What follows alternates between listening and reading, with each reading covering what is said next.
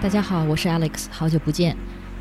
之前停更了差不多两个月，因为我在柏林度假。今天是复更的第一期节目，也是在柏林和一个朋友录的。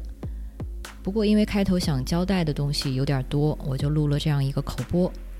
正式内容大约在五分钟之后开始。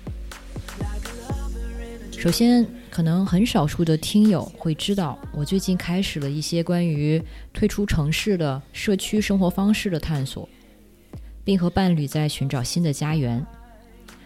更多的信息呢，请大家去别任性 Be a Dodo 的公众号上看上一篇推送，是一个小视频，叫做《期待和你一起开路》。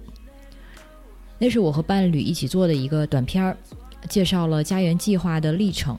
大家也可以搜索“家园计划 ”（Anotherland） 的公众号，或者微博，或者抖音，或者 B 站，都可以找到这个小视频。而今天这期播客的嘉宾就是一位生态友好生活方式的实践者。这期节目呢，也将开启别人性的又一个新系列，就叫做“任性家园”。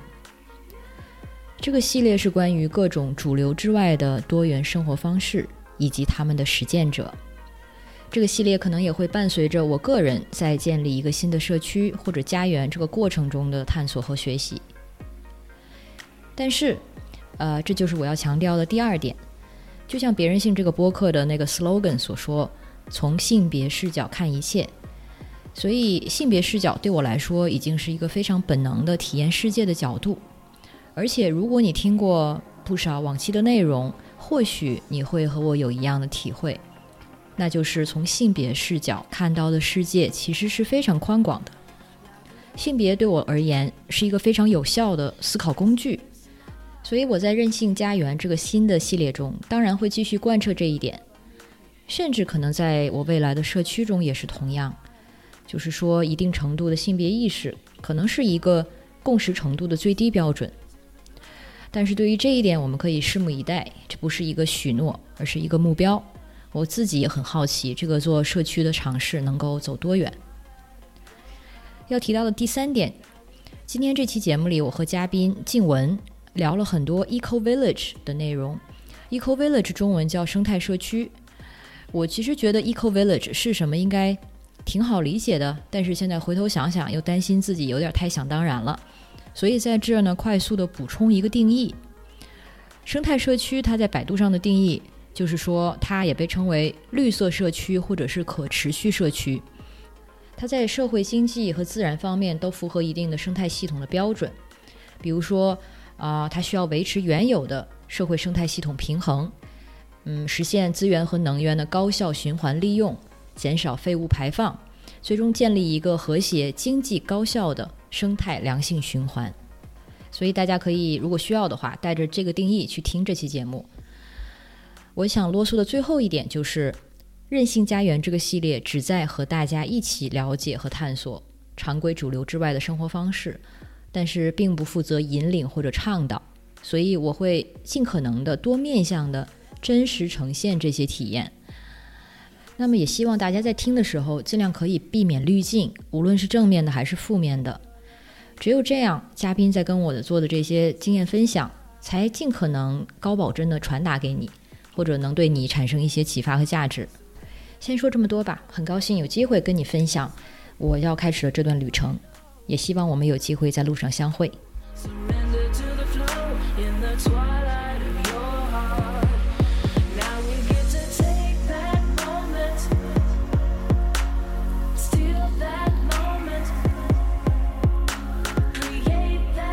Hello，大家好，欢迎来到别人性，我是 Alex。今天的嘉宾叫静文，大家好，我是静文。我让静文自己介绍一下自己吧。如果说你需要向陌生人 形容自己的身份的话，你会用什么样的身份或者什么样的标签呢？第一个现在想到的就是种菜小能手，嗯，因为自己有一个菜园儿，然后感觉自己先花很多时间在做一件事儿吧。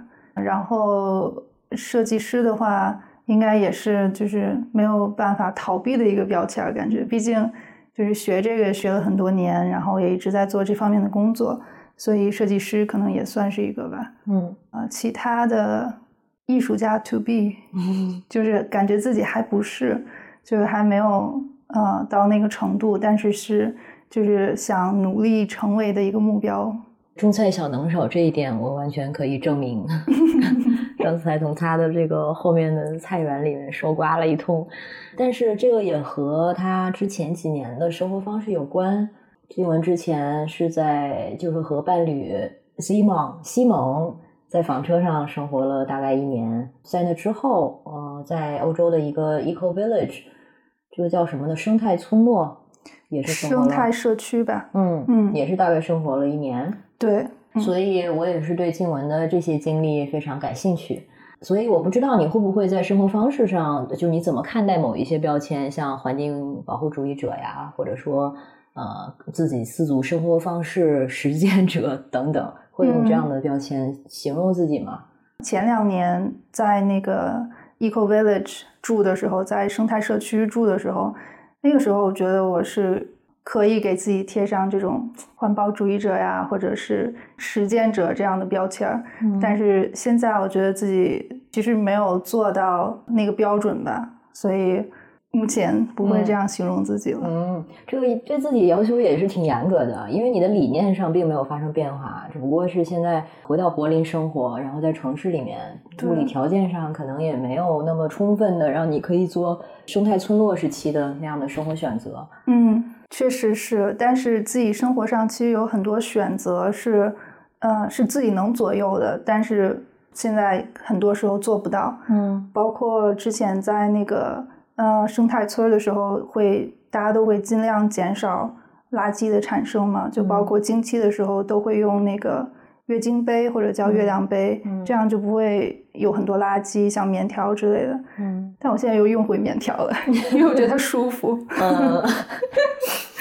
就很有意思，就是它跟女性主义的那个意识也是很相关的嘛。就是月经杯和月亮杯，就是处于某一种上面的顶端，因为它无论是从环保还是从对自己身体的了解的程度上，其实要求都是挺高的。嗯，我感觉我同事之类的话，都还是用棉条。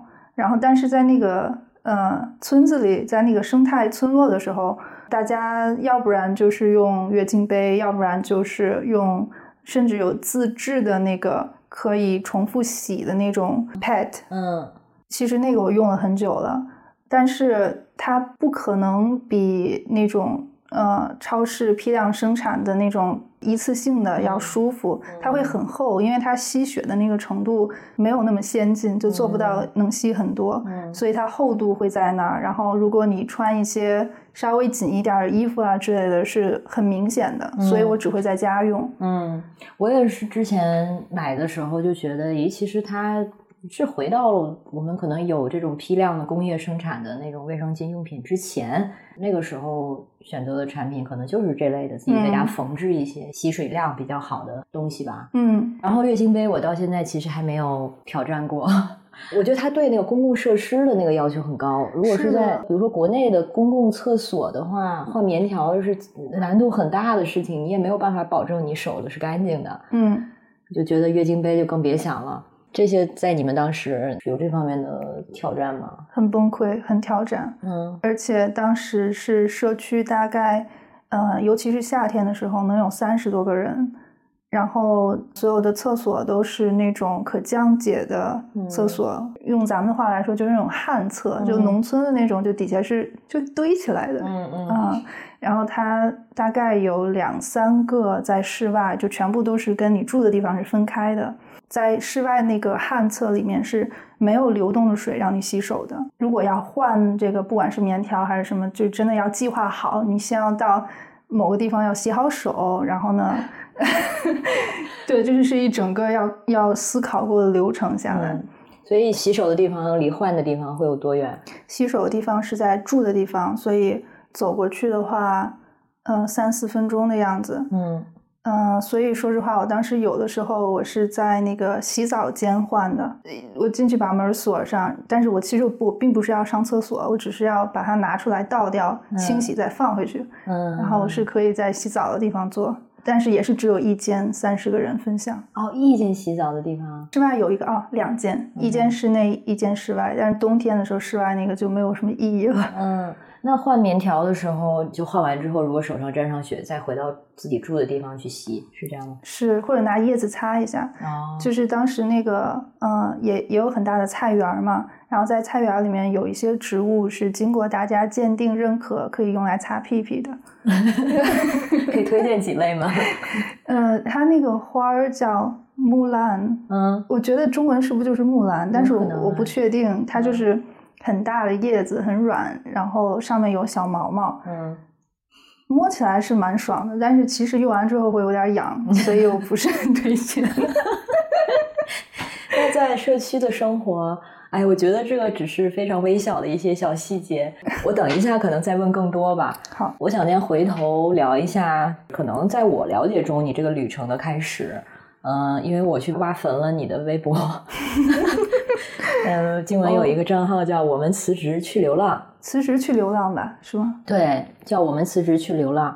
嗯，当时第一条就是一八年十月份第一条微博，当时是把这个房车准备好了，然后当时在安装太阳能板，啊，对。说我们为期一年的欧洲房车之旅即将展开，然后到一九年大概七月份，当时到了捷克，好像之后就没有再更新了，可能是就后来就荒废了，觉得也没有人看，就我自己可能后来就转朋友圈了，父母啊、好朋友、亲戚能看到就行了，嗯。我还看的挺开心的，而且你们不是就是传统的游客，而是在每个地方其实都是会去拜访当地的社区，反正都是一路上都是找一些伙伴吧。那你们当时，你跟西蒙是各自从什么工作辞职去流浪呢？然后有什么样的动力吗？当时我的话，我是从荷兰呃研究生毕业之后，就是在那儿工作了三年，作为 UX designer 用户体验设计师。嗯。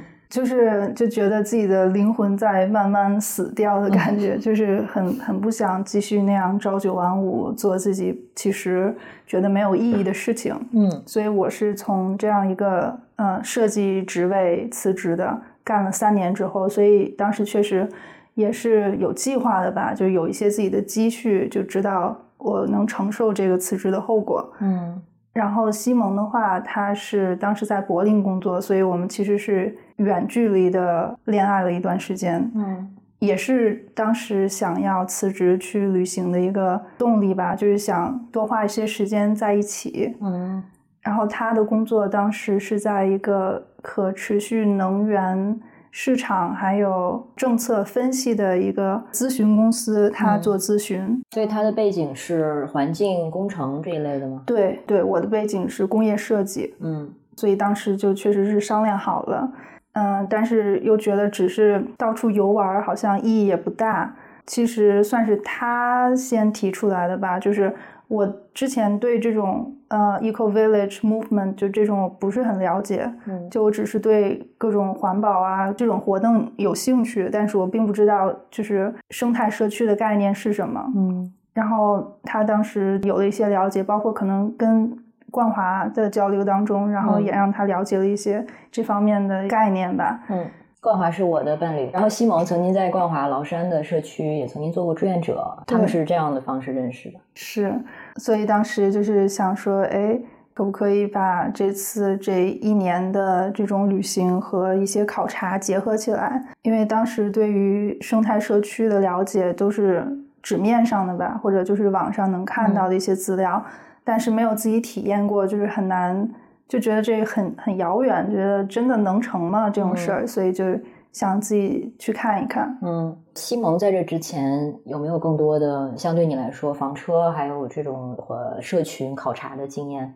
其实也没有，就是只跟冠华在在中国的时候有那次的经历，但是那也是他好像唯一当时拜访过的社区。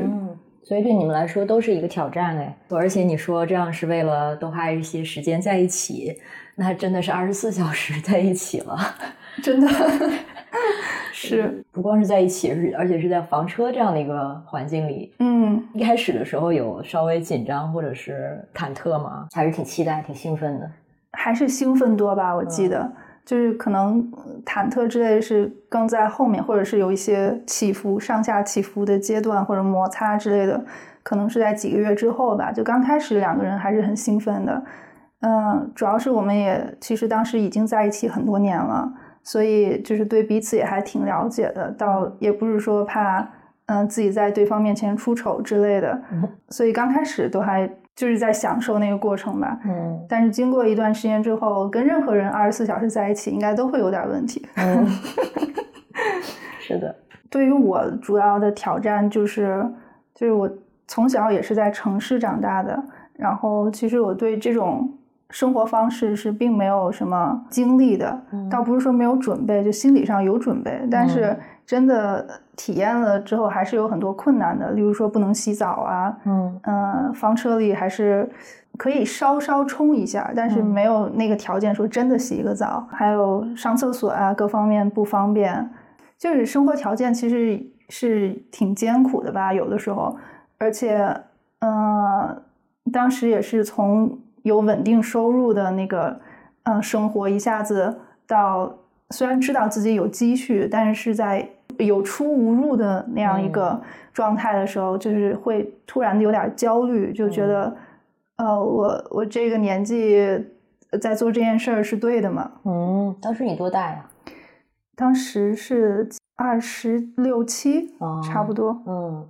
我我看到你在那个微博上还发出了你们的那个一个月的账单嗯，好像比如说非常基本的日常用品，像洗洗发水啊、厕纸啊这些，嗯，都要可能做做一些计算。对，倒不是说真的要省到那个程度，但是想尽量去看看能做到什么程度。嗯嗯，一年的确是挺长的一个周期，可能前几个月像你说的是兴奋的，然后可能开始需要重新再调整自己。然后会不会到了下一个阶段，其实又变得非常舒服了，或者觉得自己真正融入这个生活状态了？嗯，会，尤其是在比较就是上下起伏的那样一个呃有摩擦的阶段之后，到最后结束旅行的时候，是肯定是非常不舍的。然后也是因为当时也知道有这样一次机会，其实也挺难得的。然后也不知道以后什么时候还能这样放手去。嗯，再去流浪一番。是的，嗯，所以对，就最后还是其实挺不想结束它的。最后是在波兰，我记得是，嗯，去波兰参加了一个朋友的婚礼，就已经差不多到尾声了。然后从波兰开车回的德国，嗯，就画上了一个句号，一圈儿，对对，差不多一圈儿，嗯。那和金萌在生活中摩擦比较大的那个时期，你记得可能因为什么样的事情会影响到情绪？嗯，就是他对于环境的舒适度没有我的那个要求那么高。虽然我觉得自己的要求当时已经很低了。对。嗯，有的时候我们经过一些自然的那种湖泊呀、海呀之类，就会进去游一番，就当洗澡了。有的时候我心情好的时候觉得挺好的，然后有的时候心情就本来已经。因为什么事儿感觉有点郁闷的时候，然后又那个湖，其实最后你出来之后，发现自己比之前更脏。然后我可能因为这个就是跟他发过脾气，虽然也不是他的错，就可能会说你让我下来游的，你看现在游完之后还不如之前呢。但是这也不是你的错。但是这种时候，我想象如果我在这种条件下，我就会又很郁闷，就很生自己的气，自己是不是太娇贵了，还是什么？真的，我当时真的就是这种心情。嗯，是他倒是也没有责备我，我觉得就是自己啊。你说这个，我又想起来另另外一件事，可能跟这个不是特别相关，但是就是为什么会有一些，倒不是说厌恶自己，但是会那种 judge 自己的一些心情，就是当时。呃，我们不是一路上会去一些那个生态呃社区做义工，然后换取食宿啊之类的，在不同国家。嗯，然后在那个时候就会发现自己的体力上非常没有优势。嗯嗯，可能也嗯不一定是男女之间吧，就是我的个体，我确实是跟他比没没有那么强壮。虽然我觉得自己也挺健康的之类的，嗯，但是他真的能。干我两倍的活儿，嗯，然后虽然说也不是一个比赛吧，但是在那种地方，就是那个地方类似主人的那种人会等于是接收我们，然后我们以我们的劳动换取食宿，然后当时就会觉得自己有点拖后腿吗。对，明明其实很饿，然后有时候其实吃的不是特别好，因为他们可能也不是很富足，嗯，然后就有点不好意思多吃，但是我明明其实能跟他吃的一样多。但没有人其实在算你们的所谓劳动量，但你自己心里有一个秤是吗？你自己是觉得他干的比我多，所以对啊，嗯嗯，我我估计当地的人其实并并没有那样判判断我们谁干的多之类的，但是就有的时候如果自己比较敏感的话，就发现他们在看着我们，然后我可能实在累的不行，坐在那儿休息，然后萌萌西蒙在干活，然后就会觉得哎不好意思，我还是赶紧去干吧，但是明明自己其实已经很累了啊。可是听起来这个状态也不是很自由哎。嗯，并不是可能大家在这个想象这种生态区的时候的村落的时候，都是一是很共产的，二是全自愿的，就是你想干多少，你能干多少你就干多少。但其实还是有很多的这种道德上的标准，还有压力批判。嗯，可能也是嗯分人吧。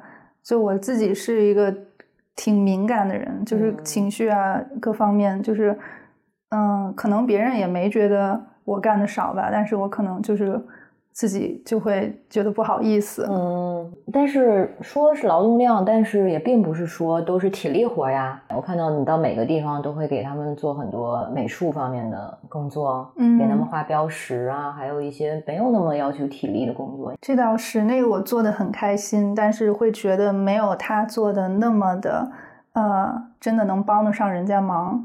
host 他们肯定不会这么想的啊，不，应该其实也不会。但是，嗯，就后来我们在聊的时候，其实我也在想，因为可能男女之间确实体力上的一些差距，然后会不会，如果我们以后真的回到这种，也不是说传统，就是这种田园的生活方式之后，会不会也造成男女之间的不平等了呢？嗯，会比今天更平等吗？就我其实后来会有一个问号，因为。也在一些地方也看到，好像因为这个产生的一些不平等。哦，因为人最基本的温饱就是，嗯，种菜，然后建房子。嗯，其实都很需要体力。嗯，就是有有很多耕地啊这方面的农活，感觉女生体力上是不太占优势的。当然，我们提供很多其他的价值，我们可以织布，我们可以，当然也可以干干农活，但是。确实可能产量会没有男人的产量大，然后在那个时候会不会因为这个而产生其他后续的一些后果？嗯，我非常理解你说的，我其实也是担心，因为确实有这样的体力上的差异，而且在如果说是比较原始的一种生产方式的话，那男性的这个体力上的差异，它就是非常大的贡献。而且在以前，他可能也一定程度上成为大家觉得需要要要男孩的原因之一吧。嗯，但事实上，我就很喜欢一句话，就是性别内的差异性其实大于性别间的差异性。嗯，就是女性之间，我们可能是因为长期的这个社会化还有长成的背景，可能在体力上不是很有优势。但是首先是这个是可以锻炼的。嗯，二呢，就女性中比较有力的个体。比起男性中比较孱弱的个体，比如说一个女性的壮年和一个老老年男性，或者是一个幼年男性，那肯定还是这个女性有优势。所以我觉得这并并不是绝对，关键是说，就是当存在这种物理上的差异性的时候，我们就是在社会人类社会上用什么样的规则去，比如说平衡它，嗯，和怎么样去。处理这样的差异，然后把这种差异优化成可能对整个的这个社群或者社会有利的，而不是分裂性的。而且最近其实有很多关于人类学或者历史上的一些新的发现。嗯，大家可能最早都觉得农业是男性的发明，但是其实也是女性的发明。嗯，那后来慢慢的，你有没有就是感觉到自己其实是很适应这种生活方式，或者觉得其实自己是很有优势的一些时候？嗯，有。我记得是在那个生态社区生活了一年，在瑞典那个地方，嗯，到后来其实会发现自己可能因为比较能够提供情绪上的价值吧，也是就是其实跟社区的很多人都相处的非常好，嗯，然后也可能会帮忙调节一些成员之间的矛盾，就除了啊干的农活什么这些，还有画画之外的，发现自己还有一些这方面的价值。嗯，所以呃那个时候就是因为这个会自己觉得还呃有点开心。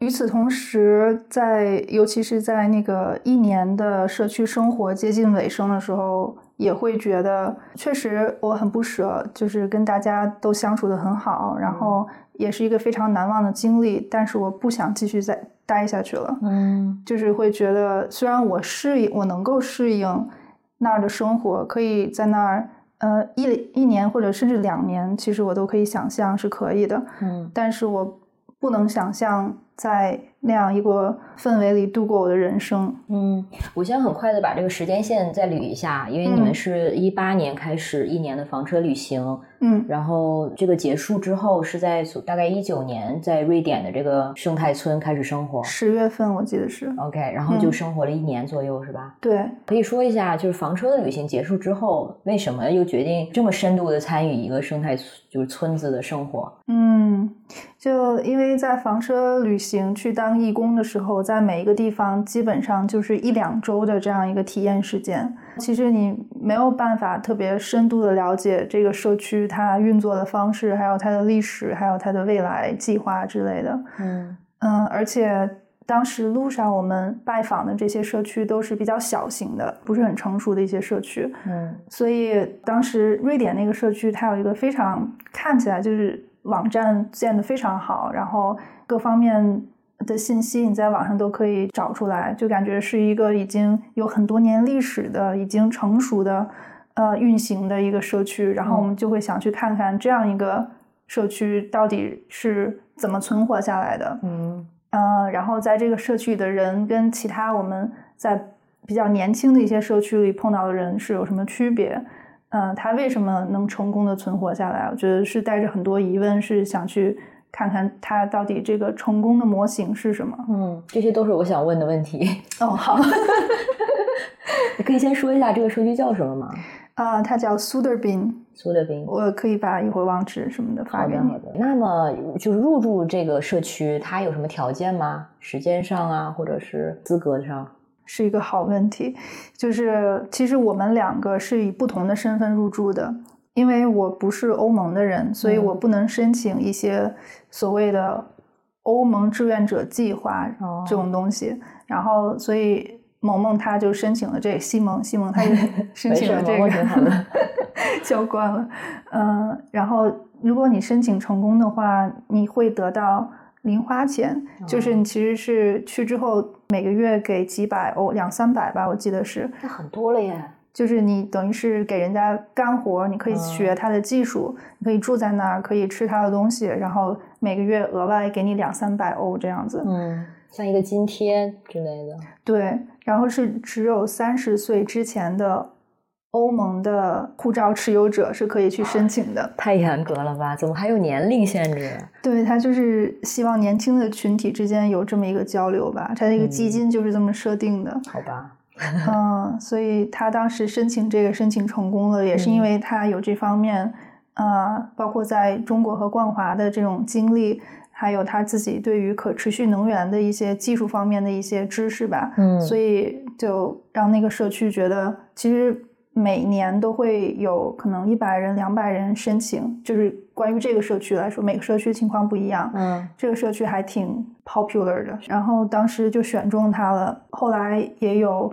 呃，不只是跟他面试，还要跟我面试，因为他说我们会一起去，嗯，所以他就会面试了解你是什么样的人，觉得你能不能融入他那个集体，嗯，然后我是以自己个人志愿者的身份去的，嗯，在这个情况，在那个社区的话，我要。其实我要付钱，嗯，就是我每个月大概要付二三百，我记得是，然后，然后不仅要付钱，我还要每周至少要有二十个小时的工作时间，嗯，也学到了很多东西，倒是，嗯，等于是像你这样的志愿者的劳动，养着西蒙这样的更。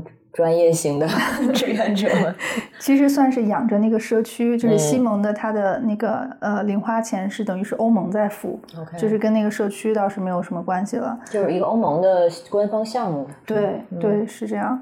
那他对性格上具体的要求是什么？我感觉其实没有什么标，就标准挺低的，就是只要不是那种反社会人格啊，或者是，嗯，可能有的人很。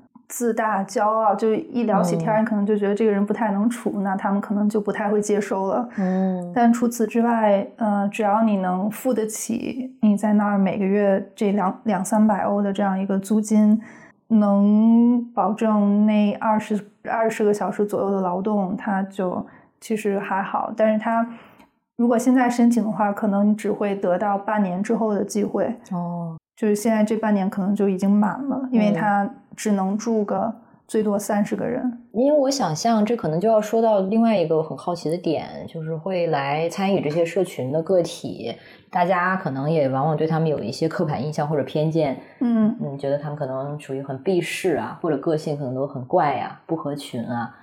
当然，这是一些偏见，但是在现实中，可能也的确会有这样的人，因为大家的确是可能对主流的生活方式都是有一些抗拒，基于这个可能才会选择一些社区。那么，我就想象，可能他们对就是在性格的选择上，对这个合群与否，应该要求不是很高吧？嗯，确实是不是很高。更重要的可能是对他们的这种生活方式是认可的，或者是有呃有想了解的这个欲望的。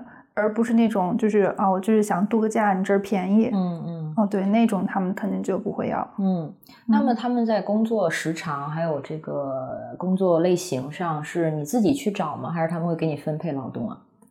嗯，现在好像他们在做一些变化，但是我当时是，呃，两方面吧，就是双方都是要有兴趣，就是我要对这个事情有兴趣，然后。呃，他们确实也需要这方面的人手，在那个情况下，你就会被去分配到这个领域。所以那儿大概是有四个不同的领域吧，一个是就是农耕方面的种菜，嗯，然后这是我当时基本上大部分时间都在工作的这个领域。嗯然后第二个是建筑方面的，就是盖房子，嗯，呃，西蒙大部分时间是在做这个，嗯，然后第三个方面是。呃，有一些呃纸上的一些工作，嗯，或者是要在电脑上行政这些，对对对，行政方面，所以这也算是一个方面。然后我可能只能干这个，但确实也需要要有人做那个 bookkeeping，嗯，文书之类的，就是对记账啊。哦，那那我又不行了，数字也不太行。对，我就是一个非常不户外的人，所以当我想象如果有需要回归到这种生活方式的时候。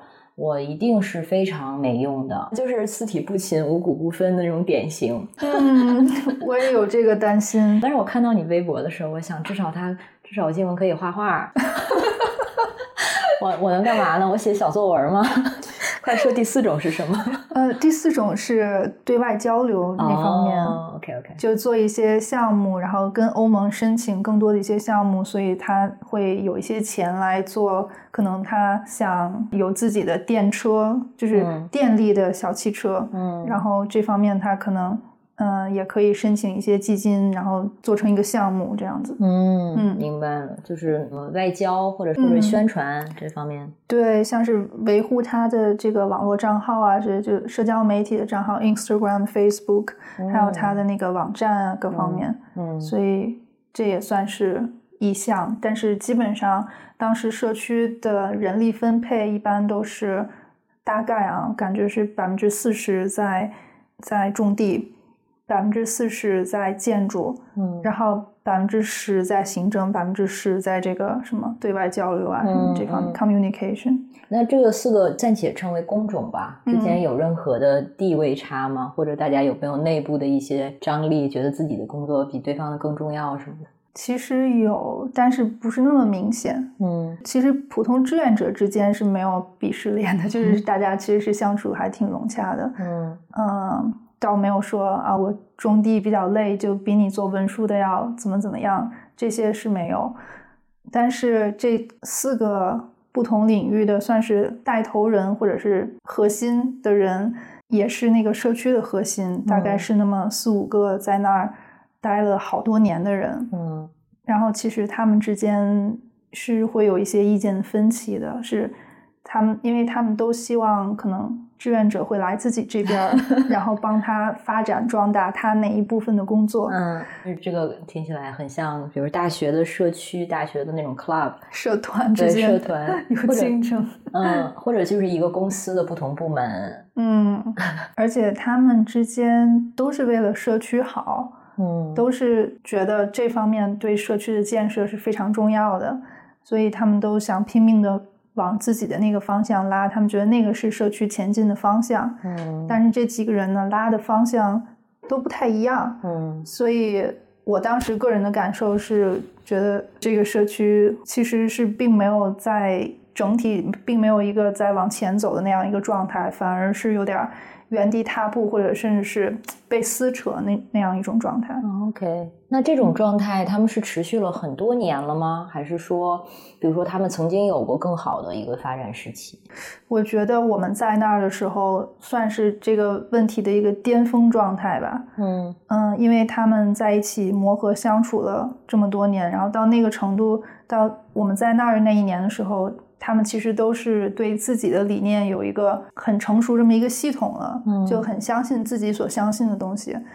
然后，其实到后来去年开始，就听说大家陆续都走了，确实是信念还有 vision 想想要的东西那方面，最后没有达到一个统一的这样一个共识。对，那他们之前这个历史已经多久了呀？那些核心成员他们。不是在那儿最老的成员，这个社区的历史得有十几年吧。嗯，但是这一群当时的核心成员，他们是几年前开始就跟西蒙和我一样，开始在那儿做了为期一年的义工，之后决定留下来建设这个社区。他们是大概可能有五六年这样一个在那儿的历史。嗯，然后现在基本上。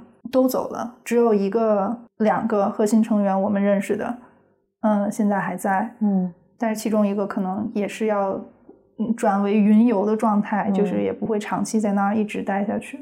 所以，他这个核心成员虽然走了，但是这个社区本身是存在的。是的，又有一批新的核心成员。嗯，就像就你们去的时候，这些核心成员他们其实也并不是创始人，不是。所以大家就是有任何的那种啊，所谓真心话的对这个创始人的 特别的敬意吗？还是说这些都完全不重要？创始人是一对夫妻，嗯，年纪稍微大一点，然后他们当时都还在，但是他们已经。离异了有一些年了，但是他们还是继续在那儿住，嗯嗯，还是作为核心成员在发展这个社区。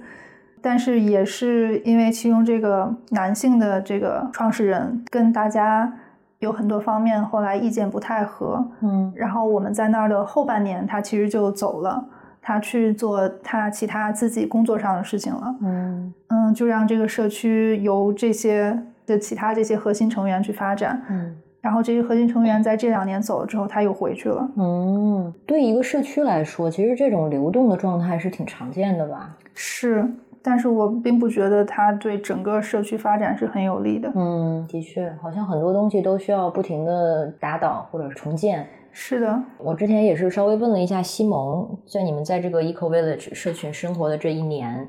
大家如果产生冲突啊、矛盾啊，或者是需要做一些决定的时候，都是用一些什么样的机制？嗯，然后他提到，其实叫 socialcracy 二点零是一个很重要的一个共识的工具。嗯，这个可以说一下吗？我尽量有一些细节我也不太记得了，但是当时就是每周五会有一个社区会议，然后在这个会议上会有一些社区成员的提议。大家就需要投票表决这个提议通不通过。例如说，如果我们见到活的老鼠，嗯，要不要杀掉它？还是人道主义把它放到森林里，还是放到哪儿？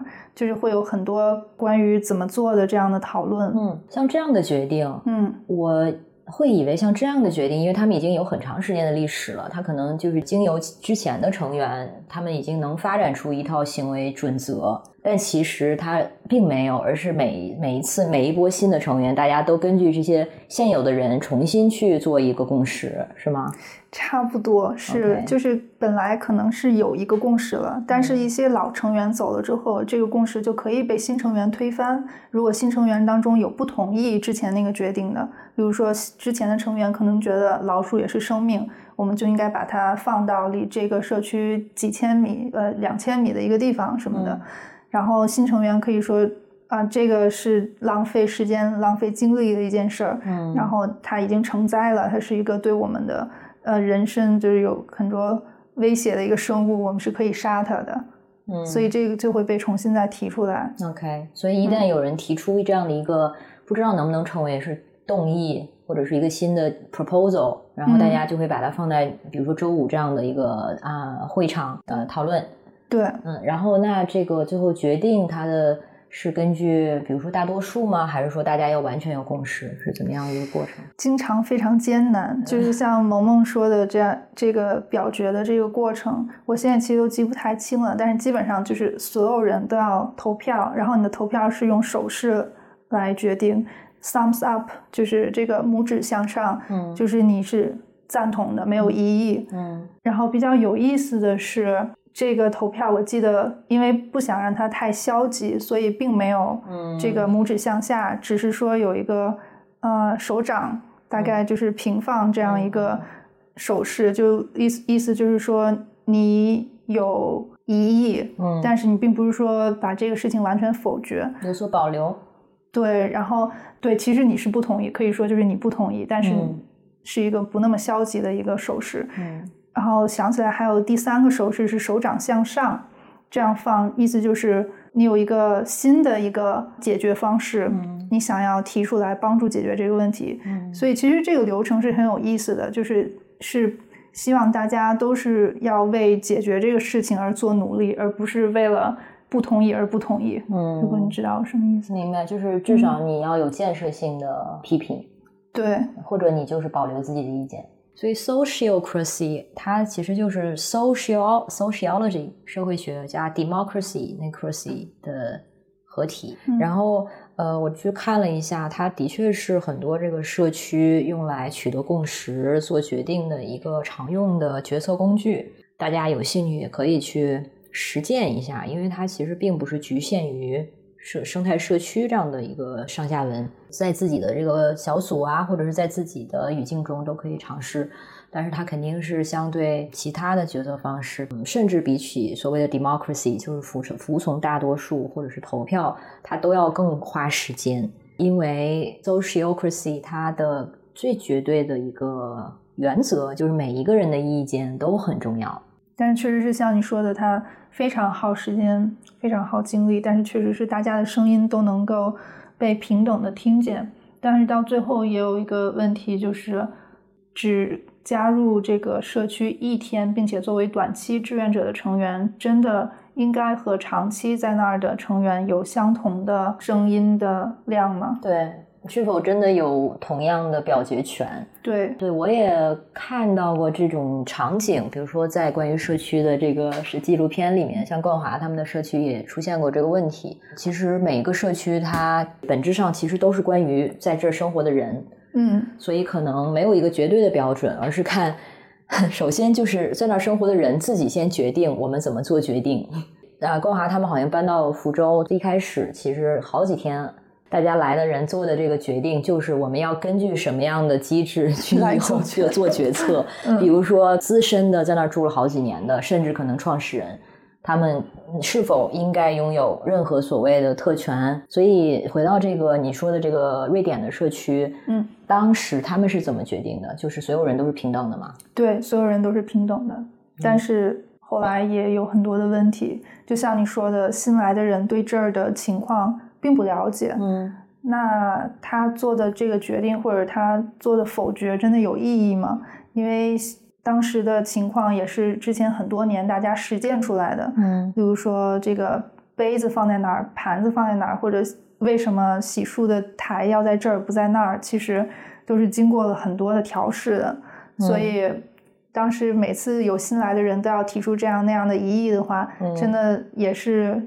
有一点浪费时间吧。嗯，而且有一点在闭门造车的感觉了。嗯，那么这种时候怎么处理呢？就真的是接受他的这个呃，他的这个动议，然后我们要表决一轮，还是说这个时候就的确是有一套标准化的规则，可以告诉他说，been there，我们这些 已经都做过这样的讨论了。嗯，当时是刚开始我们刚到的时候，并没有这样的一个筛选机制，然后到后来几个月，呃，大家就提出来需要有人在这个。社区会议之前，大家先要把自己的提议和问题都要写在一个谷歌文档里面。在这个会议礼拜五开，礼拜四就截止，你就不能再加新的内容了。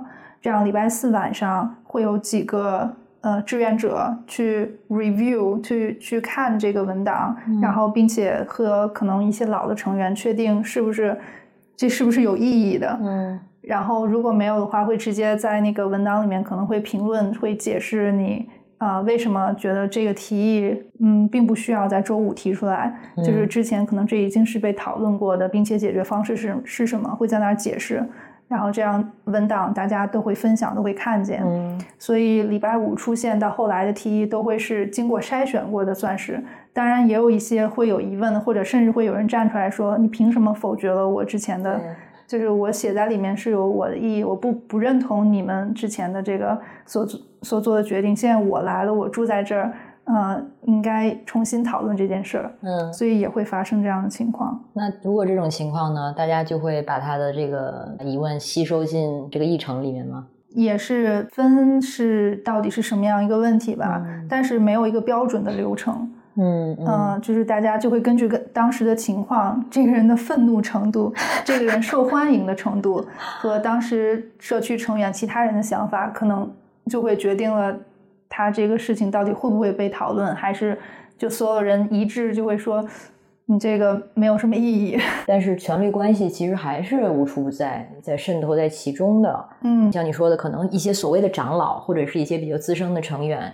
他们的确根据他们的这个资历，可能换取来的一些呃更更高的地位，嗯。啊，但是同时一些新的成员，如果他们可能声音够大，或者是你能有足够的这种啊影响力啊，或者是感染力的话，他们其实也是带着某种权利的，嗯，就是。换一个人可能不会 pass 的东西，换他就可以，嗯，包括你刚才说男性，或者是可能有一些成员他的体力条件，或者说他的。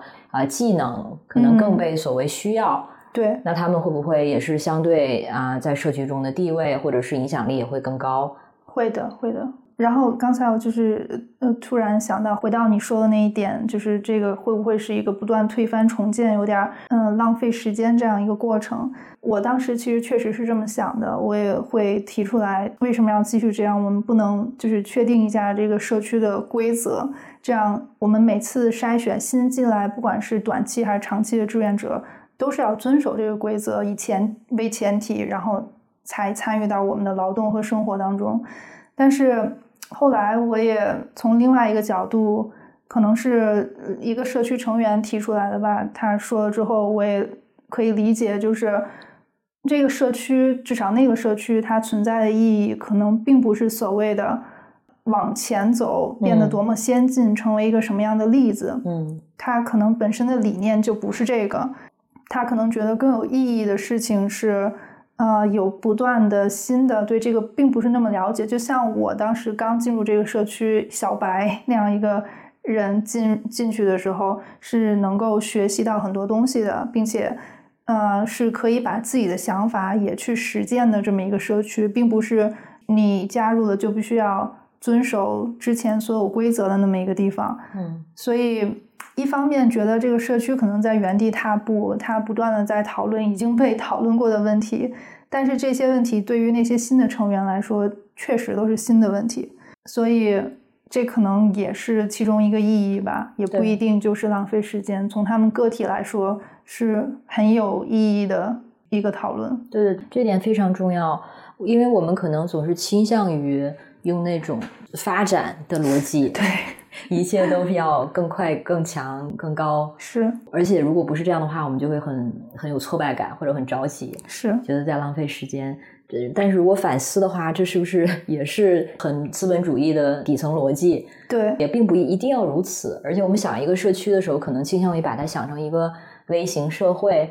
但是关键就是，我们需要这样的社区，就是因为我们的主流社会不够好、不够理想。我们需要和主流社区不一样的一些空间和群体。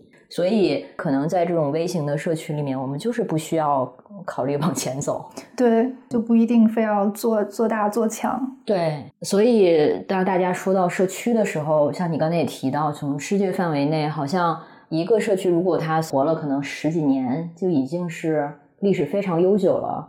嗯，好像也有那些就是有五十年，就是从六十年代那个时代开始就存在的。嗯嗯，但是。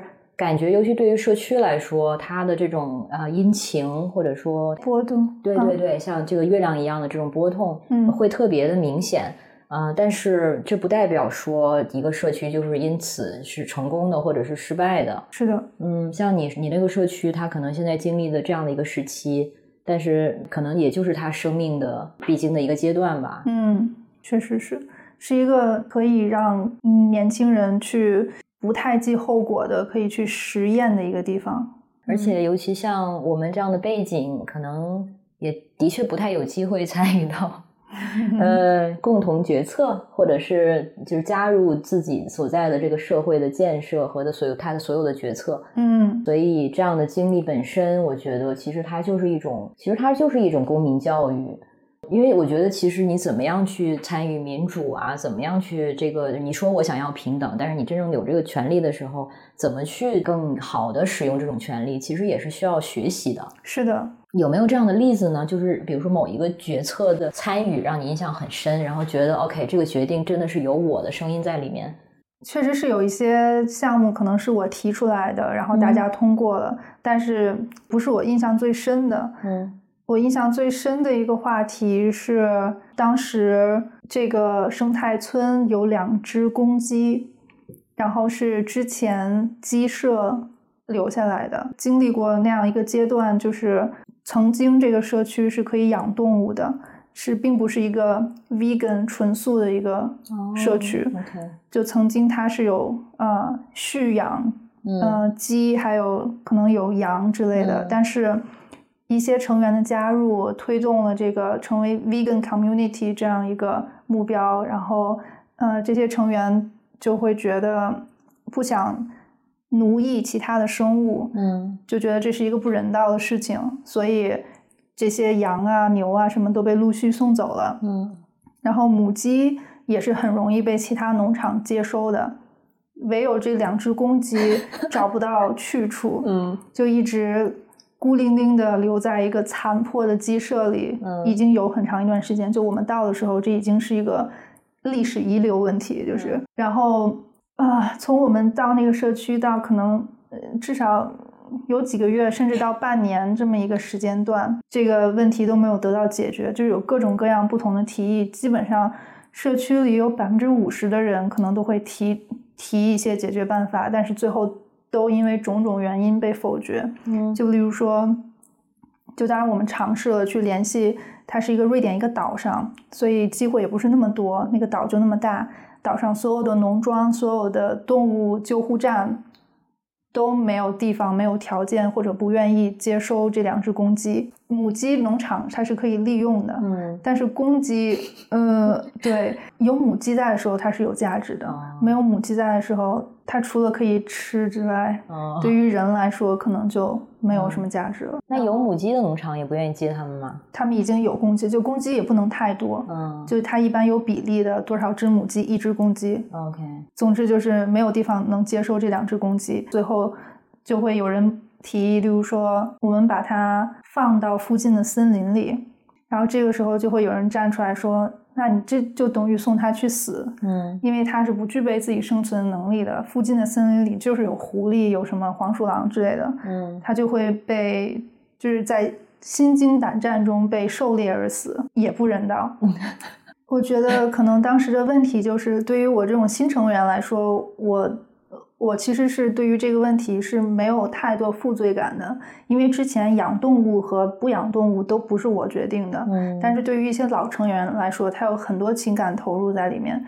他也许在几年前决定了要养这个鸡，然后有这个建了这个鸡舍，然后后来因为种种原因又不养了，他就会觉得这是他的错，嗯，他之前的决定导致的这样一个后果，那他要为这两只公鸡的鸡生负责 所以这几个呃老成员之间可能就会有非常嗯多的这样的想法，然后就很难做决定，然后。当然也会有人提出来说，既然把它放到森林里，让它这样去被狐狸什么的杀死是很残忍的话，不如我们一刀解决了它，这样没有痛苦。嗯，然后就会有人开始哭，就会对社区里就会有人掉眼泪，说怎么可以这么残忍？大概就是这个意思。嗯，我虽然觉得你 这画面有点好笑，但是我对这样的情节其实并。不会真的觉得它没有意义，而且我想象我是这个社会成成员的话，我肯定是对，这就是那种微小的但是非常重要的问题。但是你当时是什么样的感觉？刚开始这个问题刚出来的时候，我会第一个反应是这为什么是个问题？嗯，就是也是因为之前也嗯，包括到非洲的一些国家做过义工啊什么的，就是会觉得那边。有更多更重要的问题需要讨论和解决，为什么我们要在这两只鸡上纠结？是不是觉得有点太第一世界了？是我当时说实话，最开始的感觉就是这个，嗯，然后就觉得很难跟他们共情，就是能不能不要我们不要再浪费时间说这个了，就决定了吧，好吗？嗯，因为还有其他的事情要做。我刚开始是这样的，然后后来也像你说的，也反思了自己的一些想法，也觉得这样的讨论并不是没有意义的。然后，并且就是也想保持一个学习和好奇的心态，就很想了解说这个观点的人为什么他会这样想，为什么他会对这个事情那么投入。然后到后来的阶段，就是最后就是大家投票的结果，还是把它放到森林里。嗯。因为没有人能下得去刀，最后那个就是所有人，就是所有的决定都需要大家同意，只要有一个人不同意，好像我记得都是不通过的。嗯嗯，但是你可以弃权，弃权也就是说你虽然不同意，但是当时是有人弃权的，我记得。嗯嗯，但是就是把这个鸡放走之前，社区里面。准备了一个仪式，嗯，就是大家都会聚集到鸡舍里面，然后站成一圈儿。然后其实我没有参加，萌萌参加了。我当时在工作，就是我当时其实是有兼职，嗯，做设计。然后确实我也有自己的一些想法在，就觉得我不太想参与这么 spiritual 的事情，这么，嗯，就觉得，嗯，神叨叨，对。这个仪式是干嘛呢？就唱歌什么的吗？祈福吗？祈福吧，就还有忏悔。就因为我没有参与，所以我我是没有那种第一经历。但是我记得萌萌跟我说的是，嗯，那些老成员可能会觉得就反思自己之前做的决定有什么不对的地方，然后表达那毕竟是生命的尊重。然后之后就由其中一个成员开车把他拉到附近的一个森林。但是这些仪式啊，其实都是因为人需要而已，当然不是因为那两只公鸡需要。鸡可能还奇怪，为什么都围过来？主要是当时如果不这样解决，不只是解决这个公鸡还有人的问题，也确实是，如果公鸡单独生存的话，它是很痛苦的。嗯，就是它没有其他同类，尤其是异性在身边的，而且是两只公鸡。嗯，它就是每天打架，然后。毛都掉了，就其实它是生活的很痛苦的。嗯，当然这个可能也是社区生活的另外一个特点。我之前也问了一下西蒙，就是对他来说这一年的生活中最困难的部分是什么？嗯，他说的是就是需要和这么多人一起生活。然后 属于属于你自己的空间，就是你那个自己的一个房间。确实是，它那个社区会有几个可以给人居住的这么一个地方，然后主要的是一个类似于小别墅这样一个小房子，里面有一些单独的房间，但是是一个很老的房子。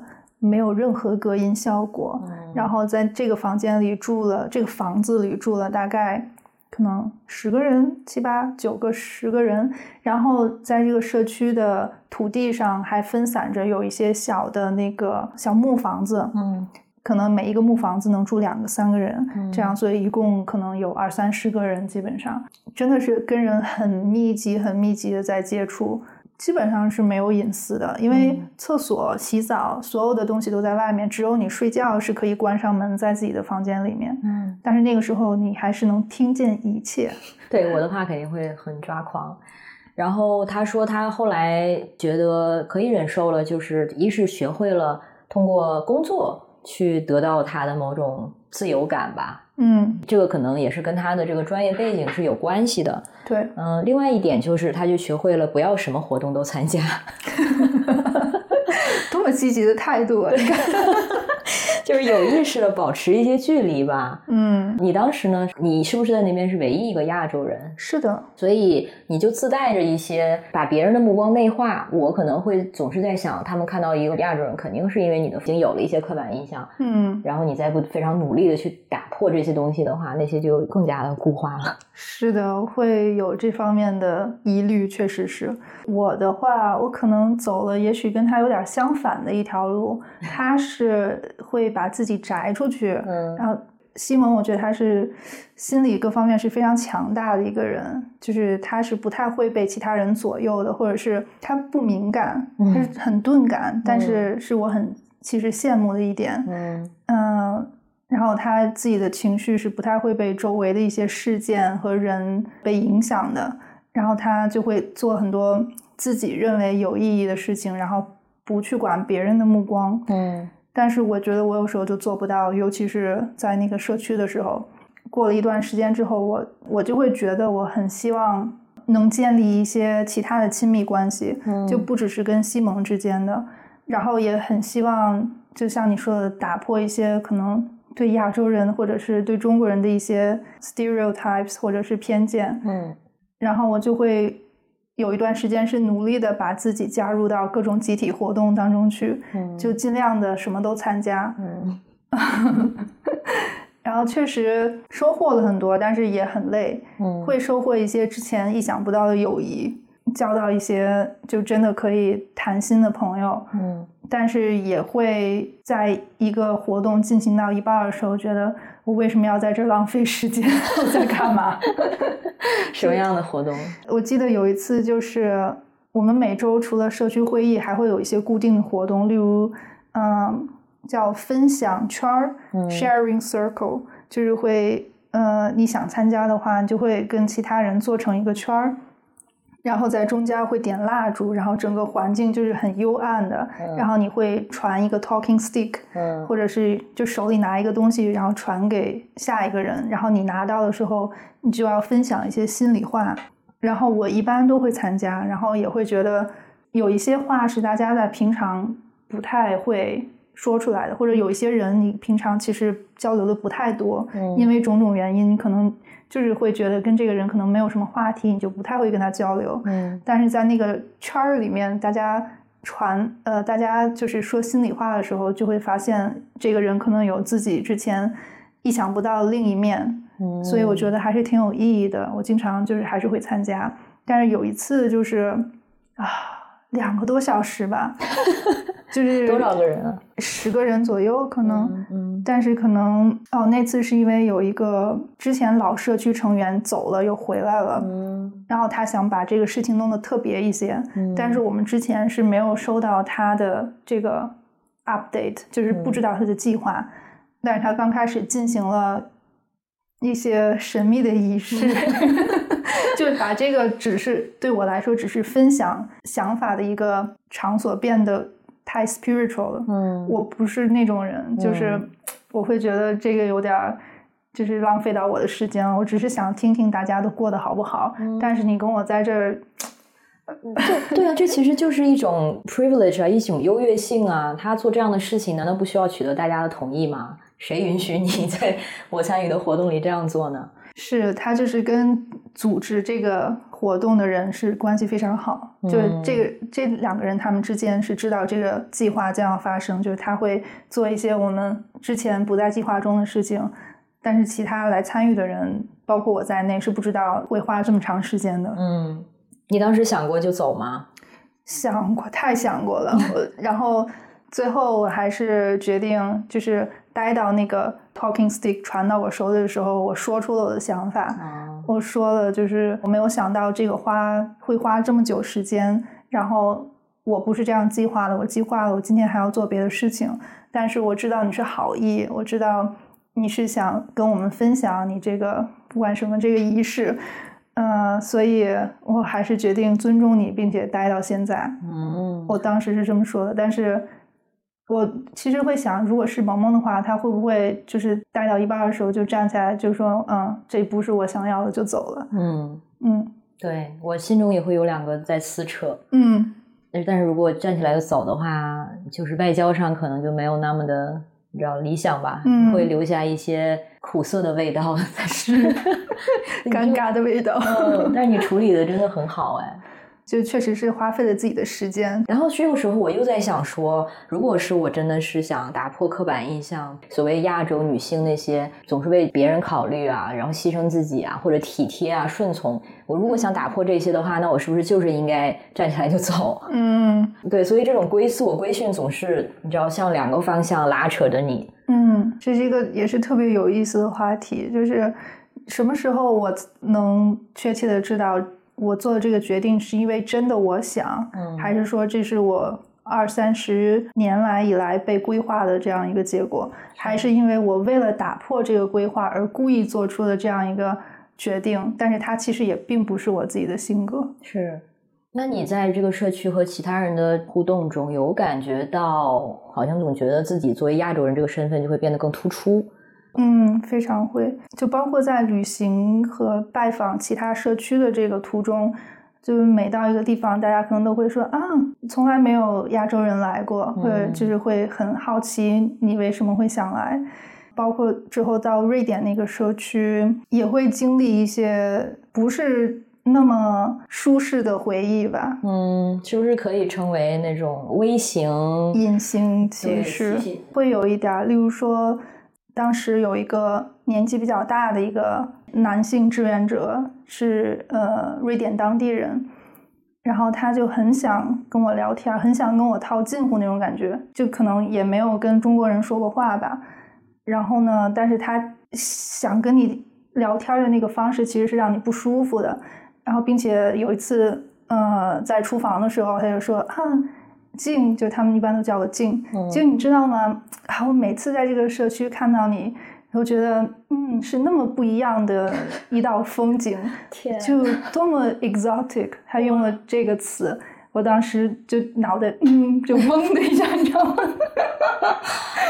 而且扯的是，他不仅到这块儿，他还没有结束，就旁边厨房其实还有一些其他人，他们听见了，然后马上就回头，并且很惊恐的看着我们。然后，然后这个人说：“啊，你们看什么？就是我不是说出了你们其实也想说出的话吗？”嗯。然后其他社区其实跟我年龄差不多的这些年轻人，大家就会说：“没有啊，我们并没有这样想，只有你是这样想的。”那你当时呢？需要有什么反应吗？这个也是我一直都会经常纠结的一个点，就是。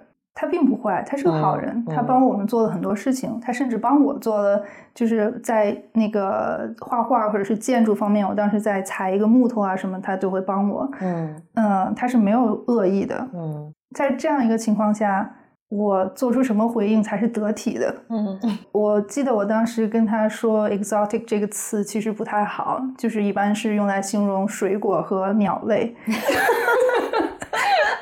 就是你把它用在人身上，其实是不太尊重的。嗯，但是我说我知道你不是不好的意思，然后他当时可能也就有点吓到，说啊啊是吗？我我不是我不是，你也不希望伤到他。哇，你真太 nice 了。对啊，我也不知道，嗯，确实是你要回应到一个什么程度才是对啊？就是他并没有恶意。我觉得就是在我听来，因为我不认识这个人，可能让我对他产生一些道德判断很容易。但如果这个人是活生生的，而且你们一起生活，他站在你面前的话，我肯定也说不出狠话。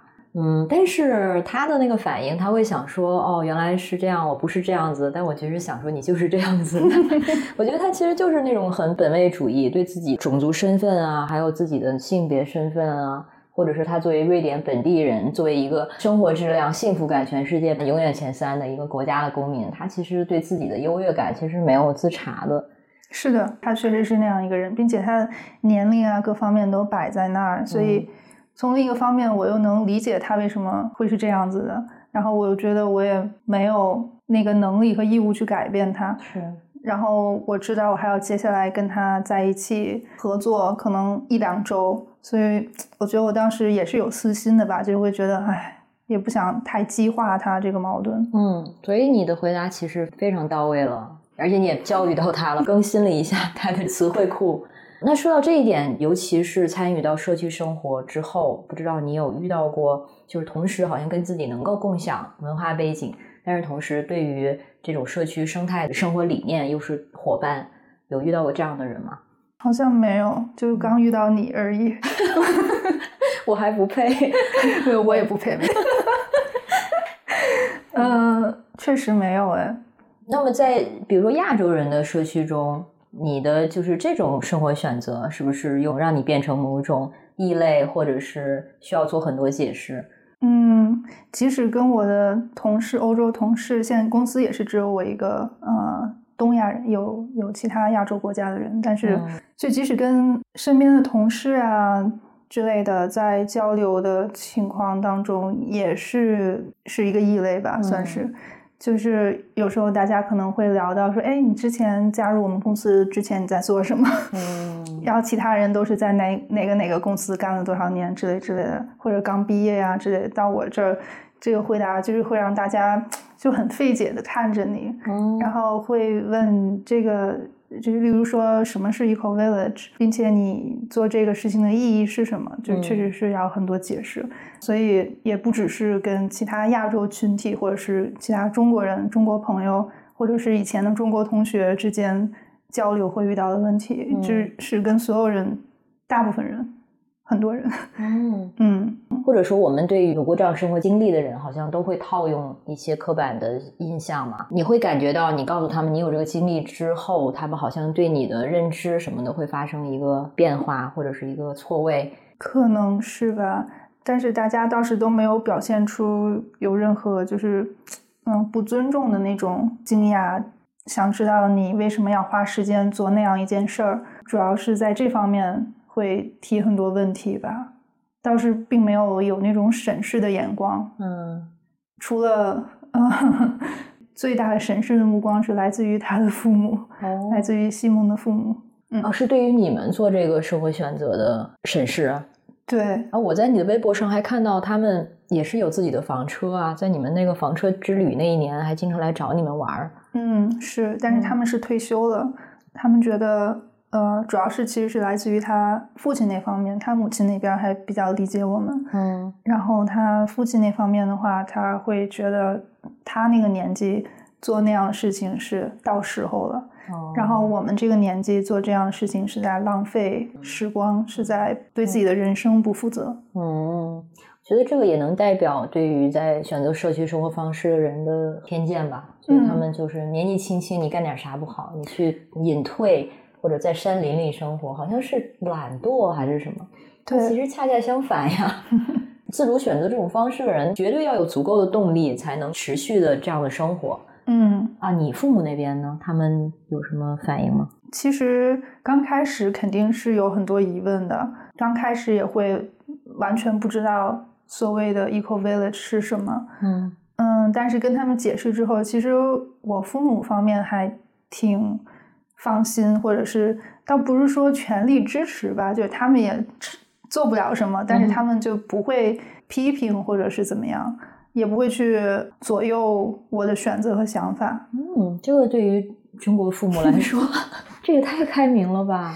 好像是，我也觉得我还挺幸运的，就基本上从小他们。都不太会去干预我的选择和我的想法，就他们只是会提出他基于他们人生经历，他们的想法是什么，他们肯定会觉得这个事情哪儿哪儿不靠谱。就是刚开始我跟他们提出来说，我们计划要辞职不干了，然后去呃旅行或者说去做义工这种事儿，他们刚开始肯定是觉得啊为什么？然后，首先了解你做这个事情的原因之后，接下来的问题就是，呃，你那个积蓄足够吗？嗯，你接下来呃会不会找不到工作？你两年之后怎么办？啊，或者是你这一年里，呃，会会不会有这样多多种多样的问题？当时就是我可以回答他们这些问题之后，他们就会相信我，觉得啊，你不是头脑一热，你是确实是做好计划了。嗯，他们就会觉得嗯。很有意思，然后会说这是一个确实是很不一样的经历。然后，如果你现在有条件去做这个事情的话，是值得去做的。你的父母跟西蒙的父母感觉调过来了，虽然这样说就很刻板印象，但是他的父母那个反应就非常典型的中国父母啊！你现在不是应该攒钱吗？买房什么的，嗯，发展事业等等等。嗯，那这个回看这两年吧，集中下来，房车到社区生活、生态村生活，你觉得对你来说最大的改变是哪些方面？首先应该是让我对真正的社区生活有了比较深入的了解。当然，这个世界上还有其他各种各样的社区，每个社区自己的这个生活方式啊，各方面都会不太一样。但是经过了几个社区短暂的这种拜访，还有一年的在这个社区深入的工作啊，一起生活，这方面确实是有了这种第一手的经历，跟之前只是在网上看纪录片的感受是不一样的。但是说实话，也让我对这样的生活方式更多了一些疑问，或者是他他回答了我之前的一些疑问，但是也提出了一些新的疑问，或者是对我自己的。呃，一些不确定，就像我之前说，在这一年最后快结束的时候，其实虽然说有不舍，但是我是想走的，我是不想继续在那个环境下再继续生活下去的。我觉得它并不适合我，嗯，所以接下来我可能还是在考虑要不要看一下其他所谓更成熟的一些社区，会有那种可能更像是。呃，集体合作社或者是一个小的农庄这种感觉，其实每家每户是有自己独立的空间的。嗯，这样的社区会不会更适合我和西蒙？嗯嗯，但是我比较确定的是，像那种实验性的、大家密集的聚集在一起生活的社区，不是我想要的。嗯，所以还是有其他的选择的，就是在保有自己的隐私或者私人空间的同时。有一种不同于主流城市生活的亲密的，或者是更有连接感的这样的社区是有的，但是我还没面对面的跟这样社区交流过。这种社区我只是在网上看到过。嗯，所以当时的结论也并不是不，我要回归城市生活了，我是一个 city girl。其实还是想找更理想化的社区，是吧？其实我也不是百分之百那么确定，就有一些城市生活的方面。我是还是享受的，嗯，我觉得我还嗯无法确定我到底最后想要的生活方式是什么样的，但是我还是愿意去尝试一下，嗯，就像我们刚才说的，就呃比较分散居住、有自己空间的。那样一种社区，也许会是更适合我和西蒙的，也许不会。嗯嗯，不知道。那现在回到柏林生活，或者说回到所谓正常的普通的城市生活，有多久了呢？差不多快两年了。刚开始有很多方面真的感觉很爽，就是可以有自己的厕所和洗澡，可以完整的洗一个澡。真的很开心，嗯，然后并且又享受到这种二十四小时的热水，是之前两年都不太曾体验到的，嗯，这些方面会有那种幸福感，伴随着愧疚感，就是觉得啊，我还是离不开这个工业化的资本主义社会，嗯，会有这种感觉，觉得有种无力感吧，嗯，但是又在享受它，所以是一个很很矛盾的一个感受，guilty pleasure，对。但是还好，我们还是在继续种菜，然后在这方面还是感觉有在做努力，并且在在学习，以后也许可以用得上的这种技能，而不只是就只是，呃，在电脑前工作这种。对，其实某种程度上说，你们两个作为一个很小的单位，已经实现了这样的一个统一吧，就是城市生活的便捷，以及所谓非城市生活或者更生态友好的生活方式。的一些元素，把它们采纳到你的生活里来。嗯，像那个，对，像你的后院，你们自己会就是做 compost。柏林它本来垃圾分类就做的很好，像厨余什么的，本来也是要分的。但是你们自己在后院就做了那个堆肥，对对，然后就直接可以用来种菜。然后静雯的花园也是不是花园，菜地，菜园也是就非常的 impressive。基本上他说在夏天的时候都不怎么需要买菜。嗯嗯，还有什么样一些实践呢？就是你觉得在日常生活中，像我们生活在城市里是可及的、可以做得到的。其实确实有很多，但是我也做的很多方面都不好。就例如说，尽量的不去坐飞机，因为飞机产生的二氧化碳对环境的危害非常大。嗯，但是其实这个也是相对的，要看你进行的距离。如果你距离非常远，又要轮船，又要火车，又要汽车，最后加起来，其实它的碳排放是。差不太多的，但只是飞机它在天上，所以它对那个呃上面的臭氧层啊之类的污染会更大。但是这方面我就是总结下来也做的不太好。就我回国还是要飞的，我也不可能这辈子都不回国，并且我之前公司出差啊之类的，他也是直接会给你买机票。但是会如果如果能在这方面努力的朋友，可以尽量就是少坐飞机，能坐火车就坐火车。然后还有就是尽量避免消费主义吧，尽量的约束自己。但是有的时候也是会放纵，就是会可能呃想是只买二手的衣服之类的。但是我也买了新的。呃，回柏林之后我买了新的，觉得但是也是也不一定是必要的。但是我自己感觉我上班不敢穿的太破。嗯，去公司的话，其实你穿了也不会有人赶你走，就是。但只是自己心理上的，嗯是。然后还有其他方面，就是例如说去超市的话，买东西会看一下产地，嗯，蔬菜水果会希望它是首先是尽量买有机的，这样对环境的污染比较小。但是有机的确实很贵。然后除了这个之外，就是看是不是能够买自己居住地附近的，嗯，这样就会减少运输过程中产生的这个污染。所以看产地也是一方面，然后减少塑料的使用吧。嗯，但是这个我们做的也不好，就是我自己做的也不好啊。但是这是都是相对的呀。我就觉得它就像做女权主义一样，没有所谓的标准完美的女权主义者，它其实都是在我们日常每一个微小的决定里面、选择里面，就是在买和不买，或者买这个还是买那个这样的选择中间。对，还是觉得这个意识本身其实就很重要了。具体到实践的话，就说实话，刚才你说到的这些，可能对国内的朋友来说，很多都没有办法。消费主义这个，我们当然一直在倡导，就不要觉得消费应该是理所当然的。这点相信很多女孩都在做。但是如果说像这个你的食物的产地，还有有机食物，这个在国内的这个价位是过于高的。嗯，呃，但是我相信我们其实是有办法在自己有意识的方面去做一些实践，比如说能不能就是自己带杯子啊。或者说自己带购物袋，少一个塑料袋，嗯，其实这样子就可以。所以最后还是想强调一下，大家可能对于这种 eco-friendly 环境友好的生活方式，可能有些人会有一些意识形态层面的误解，觉得它又是西方的，在中国不接地气啊等等。嗯，但是并不是这样。虽然这种实践可能在所谓西方更加普及，但是在国内，他们完全是以可以以我们可以这个做到的形式存在的。而且这不是什么意识形态之争，关键是环境是大家的共有的。对，呃，我们面临的是同样的一个地球的未来。嗯嗯，静文他就是一九年还是一八年嘛，就翻译过一篇文章，强烈大家上网去搜一下。呃，他是翻译自 Richard Heinberg，他写的文章叫《全局观：为什么人类难以意识到我们正在走向有史以来最大的灾难》。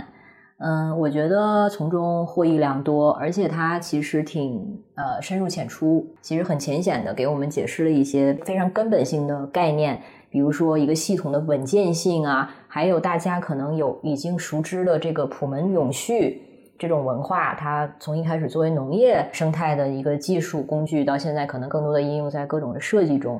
呃，然后很非常重要的一点信息就是，他在谈论一个生态系统它的这个四个阶段的时候，呃，最后一个阶段就是所谓的崩塌嘛。嗯。但是这个崩塌的过程，就像一个文明的崩塌，它可能会经历很多年、几十年，所以我们在这工过程中是有介入它和扭转它的时间和机会的。嗯。所以我们现在在做的其实就是这样的事情，即使是这个崩塌可能最终会到来。但是，我们如果能够 让它来的舒缓一点，能对抗它来的这个强度，或者是能够让它来的时候没有毁灭性没有那么大，嗯，其实这都是现在在做的这些环境相关的工作的意义。对，嗯，最后就是想问静雯，你对未来是怎么想象的？或者说，你希望通过自己的实践能够达到的未来是一个什么样子？现在短期我是自己的目标，还是想说能够做一些。艺术方面的内容和工作，以后长期的话，嗯，还是想像刚才说的，去尝试一下其他更成熟社区的一些生活，看看会不会更适合自己，并且能不能贡献自己的力量，是我在那儿是不是有价值的？然后根据这个来讲，之后可能会决定我们会不会加入那样一个比较成熟完善的社区。我是希望那个地方是有老人、有孩子的，而不是只是一帮年轻人。觉得这个很重要。我之前基本上，嗯，参与的社区全部都是只是年轻人在。对，就很让人想问，这些人老了之后去哪儿了呢？是的，肯定理想化的社区是有老人，然后会赡养老人，然后会成为一个大家庭这样，并且我也看到在网上看到有这样的例子。嗯，但是我没有遇到过这样的社区。嗯，咱们自己弄吧。对，这个我们也想过，就是是要加入那样一个社区，还是我们自己去成立一个？但是我觉得，就算是从今年开始自己去成立这样一个社区，也是需要很多年的努力耕耘各方面才能把它建起来。对，所以我们可能更倾向于还是去加入，而不是自己像。关华和你那么有勇气的自己去成立，嗯，但是其实也是在基于之前他自己已经做出的积累，嗯，对，从头开始是很难。但是我现在的确觉得人其实是最重要的，人就是形成一个家庭也好，还是一个社区也好，还是一个社会也好，最基本的单位，你其实就是有什么样的人，你就有什么样的社区。嗯，所以当你像你说的，当一个社区它的主要成员整体这个人发生变化的时候，社区就会发生变化。对，非常期待你之后继续的探索。我也期待，谢谢。接下来的两三年，我自己呃感觉我自己认为是会继续在柏林住下去。嗯，因为我是打算年底 再次辞职，然后 然后可以开始专注可能做一些艺术方面的创作。嗯。然后根据创作出来发展的程度，会决定我接下来是会继续留在柏林，还是其实我们想过两三年之后，不管怎么样，可能都会想回中国待一段时间。嗯嗯，也是因为我也很久没有在国内长期的居住了，已经跟那个环境很脱离了。但是我很想去了解，嗯，到底情况是什么样的，所以我想回去。尤其是开始画画这样的一个项目，相信它也会和你在以后的社区方面的实践更好的融合起来。嗯，希望吧。但是在这方面，我总是有一个疑虑，就是觉得它跟温饱是没有关系的。嗯，就它其实只在那种非常成熟的社区，你可能才会有一定的价值。在正在建立起来的社区，嗯，除非你把它就是利益化，就也许你可以办 workshop 之类的。来帮助这个社区提高收益，不然的话，不知道自己能做多少贡献。嗯，但是就是我觉得不需要做一个真正后天起时代的一切生活都要从头开始这样的一个社区。它就可以所谓向上兼容，就唐光华他喜欢用的一个 表达是，他希望自己的社区能够向上兼容，也能向下兼容，嗯，能够啊满足大家最基本的温饱，但是同时也非常适合那些有艺术表达、艺术追求的人，或者是想思想跟思考上想把更多的时间投入在这里面的人。嗯，我希望能够有机会自己能够加入的一个改变就是。大家想到社区的时候，它可能不再等同于艰苦的生活环境，洗不了澡，然后可能要非常节制，呃，不再是这些而已。它可以有比较基本的生活的条件上的保证，但是同时，其实你就是可以更放松，不用担心，呃，所谓事业发展或者是积蓄，然后有更多的时间，因为你的生活成本更低，嗯，所以。你在需要可能做一部分时间的劳动之外，剩下的时间你其实有更多的时间是可以所谓不工作的，或者去追求嗯精神方面还有艺术方面的一些东西。能这样的话是最好的。嗯嗯，那好，那谢谢金文今天的时间，不客气。然后也鼓励大家有机会的话多做这样的一些了解，或许我们以后就可以成为同伴呢。今天节目先到这，谢谢大家，下次见，拜拜，拜拜。